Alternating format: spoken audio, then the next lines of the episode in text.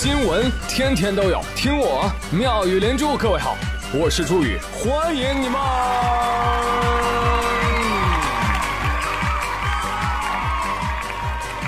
谢谢谢谢谢谢各位的收听啦！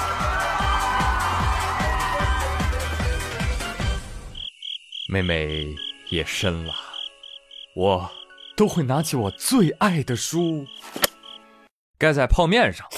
啊，真香！哎呀，后来啊，老这么吃不行啊，就长胖了，所以我决心一定要健身。嗯，我真是好样的。我是健身，我才发现哦，原来在这方面有很多以人命名的动作，比如说什么哈克深蹲啊、库克臀桥啊、潘德勒划船呐、阿诺德推举啊，等等等等啊。最后，我找到了我最擅长的一个动作，什么？葛优躺。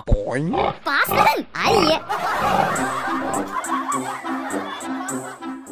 那与我心有戚戚的是新疆乌鲁木齐的一群鱼啊，他们每天吃完食儿啊，就喜欢干啥呢？看电视。俺也一样。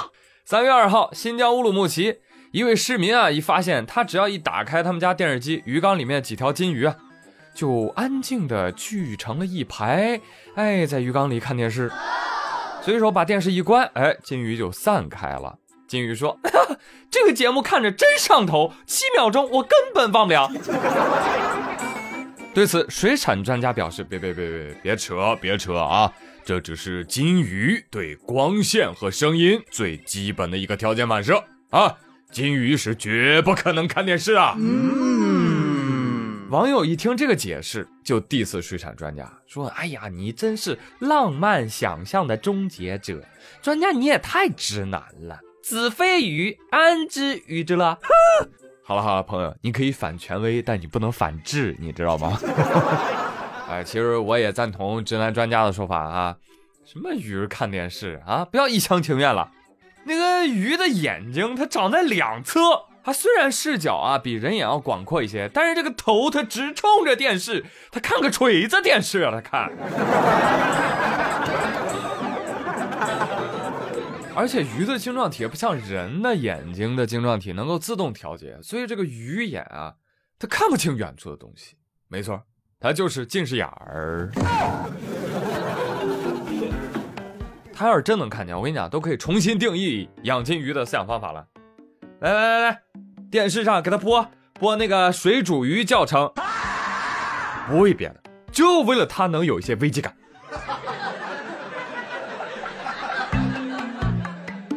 哎，真的，有些人就是缺少危机感，活的是没心没肺。前天广东阳江辖区的高速上，交警正巡逻呢，就发现有辆车啊，太诡异了，在应急车道上逆行。哇！交警赶紧把他拦下啊！一位女子柯某走下了车，交警的问他：“你在干什么啊？你为啥在高速路上逆行呢？”女子理直气壮地说：“啊，因为我走错路了，前一口没下，但我要是直着走的话，我还得再走两百公里，但是我逆行只要九十公里就到了，我没得选择哦。”但是你在应急车道里逆行就不可以？为什么不可以？我又没有出事故啊，我又没有耽误别人啊！你真棒！你不要等了出事故才后悔哦！哎，我有把握不出事故的阿 Sir，牛逼啊！这个人，别叭叭了，你驾驶证现在给你扣下了，我跟你讲，叭叭叭的，什么扣下来你要我啊？啊，孩子马上开学了，你说我这没有车怎么办呀？看看这些对话，我都没有给他加工过，都是原话的啊。这个女子啊，真的是逻辑清晰、条理分明、语言精准、建议判刑。你看，尤其人家重演的经典金句：“你养我啊，我没得选择。”我的天哪，真希望很多的流量明星啊，能跟人家学学这扎实的台词基本功，好吧？仿佛开杠赢了就能够成为 B B King 扬长而去一样。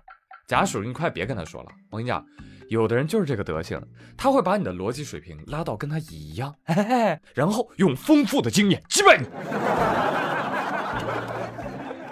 我相信时至今日，依然有不少人认为，在面对警察执法时，可以大闹小处罚，讨价还个价，丝毫不把法律的铁拳看在眼里，那么下场就是什么呢？就是被锤死。最终，柯某某被处罚款四百元，记十二分，驾驶资格被注销。干得漂亮！刘大姐，不要难过，驾照被注销，对于你来说就是个天大的好事情啊！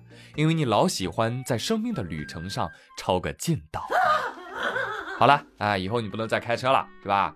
不然啊，以后得去冥界考驾照喽，真的是。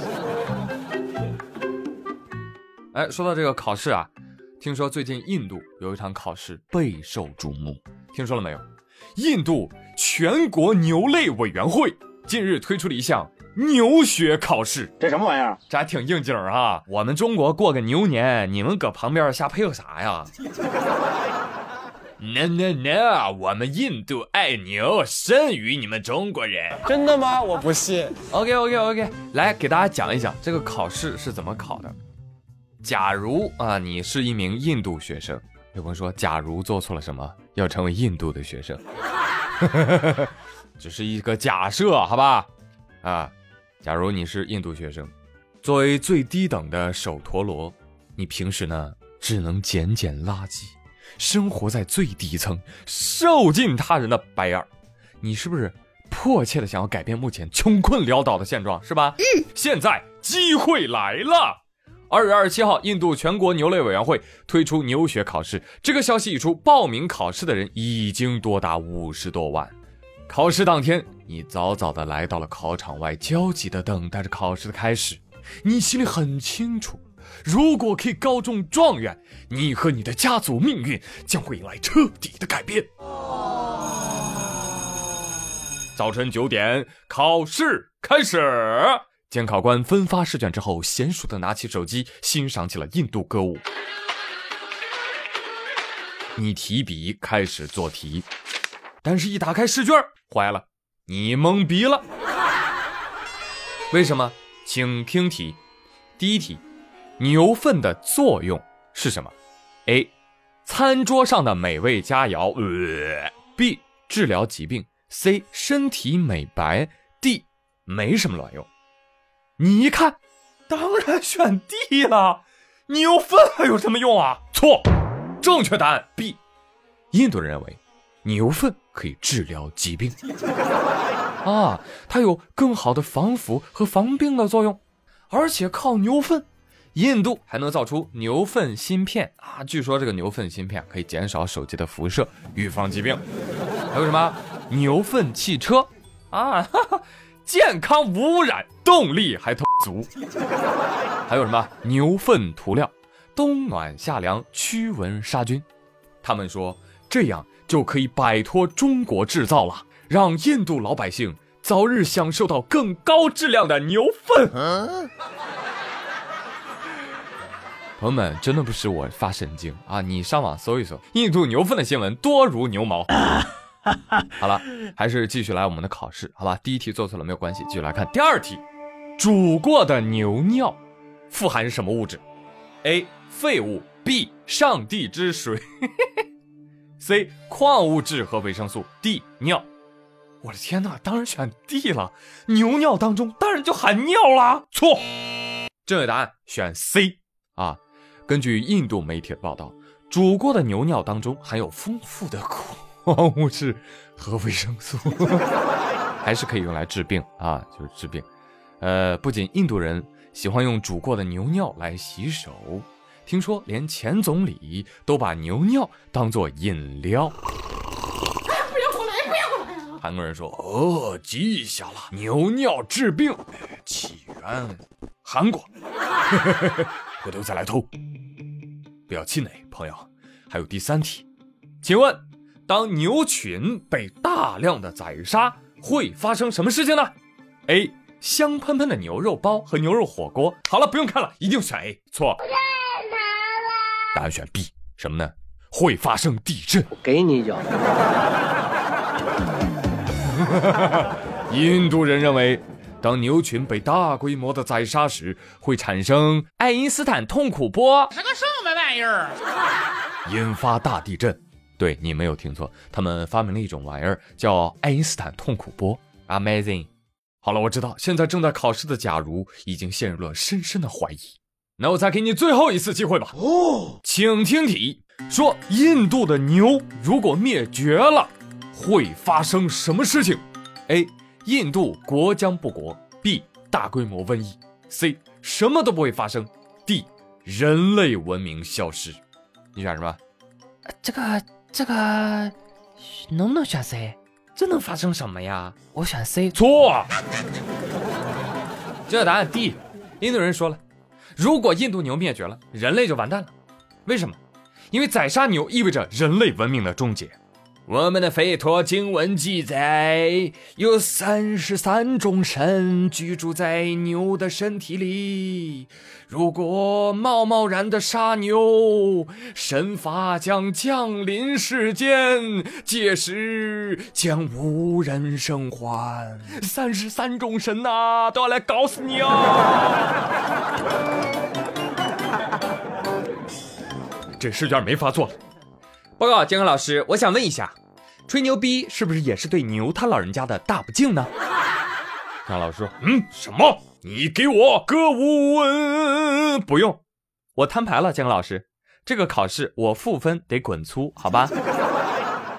这还真是小马驹儿唱歌跑调掉进了泥坑里，就尼玛离谱。好在啊，印度还有个把明白人，有些科学家就跳出来强烈抨击这种失智的行为。”而负责组织和推行的吹牛官员呢，突然也离职了。这个牛学考试已经无限期推迟了。哈哈，这就是一场闹剧。说实话，牛尿产品我只认撒尿牛丸，其他的啊一概不想尝试。要说对牛研究的通透程度，我觉得谁也比不了我们中国人，因为我们自古就有庖丁解牛啊，对不对？发展到今天，像什么酱牛肉、牛蹄筋、牛杂锅、手打牛丸、黑椒牛柳、红烧牛窝骨，除了吃的还能用的牛毛编地毯、鸡脚编梳子，牛牛浑身都是宝。韩国人说：“嗯，记下来，记下来。”喂，韩国的朋友，你们还是关心一下自己吧，好不好？根据韩媒统计，说韩国的总和生育率逐年下降，啊，已经连续三年低于一了，全球最低，基本上也就零点九八这个水平。首尔市三十二年来更是首度人口跌破千万，而去年呢，韩国新生儿人数仅为二十七点二四万人，创下历史最低值。但你知道去年韩国死亡人口多少吗？三十点五一万，生的没有死的多啊！这就意味着去年韩国人口人数净减少三点三万人嗯啊。这是自1970年有相关记录以来，韩国死亡人数首次超过出生人数。哦，对此，英国牛津大学人口学教授曾对韩国人口问题作出警示：“我认为韩国将成为全世界第一个消失的国家。”啊，这是谁啊？没有压抑自己内心的喜悦。哎呀，我觉得专家说的对呀。我记得在战国时期。第一个消失的就是韩国。嗯，啊，不好意思啊，串台了，串台了。我觉得不可能，我觉得不可能。英国的这个教授啊，不明白韩国的重要作用。韩国要是消失了，宇宙起源的地方就消失了。宇宙起源消失了，宇宙就没有主人了。啊，这怎么能行呢？是吧？啊，既然如此，韩国的朋友们还不抓紧申遗啊？哈，直接把你全国都变成文化遗产，好不？好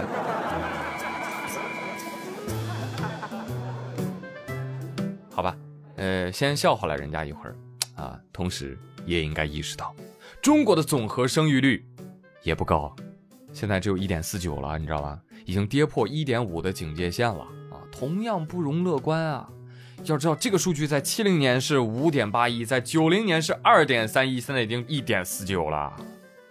哎，但是又有什么办法呢？啊，房价就是最好的避孕药。你说你生还是不生呢？生吧，现在压力太大；不生吧，人口老龄化，社会负担还是大，总有一天还是会让你压力大。怎么办，朋友们？互动话题来说一说，你生孩子了吗？你还想生孩子吗？欢迎给我留言喽！我是朱宇，感谢大家的收听，别忘了转评赞三连，咱们下期再会。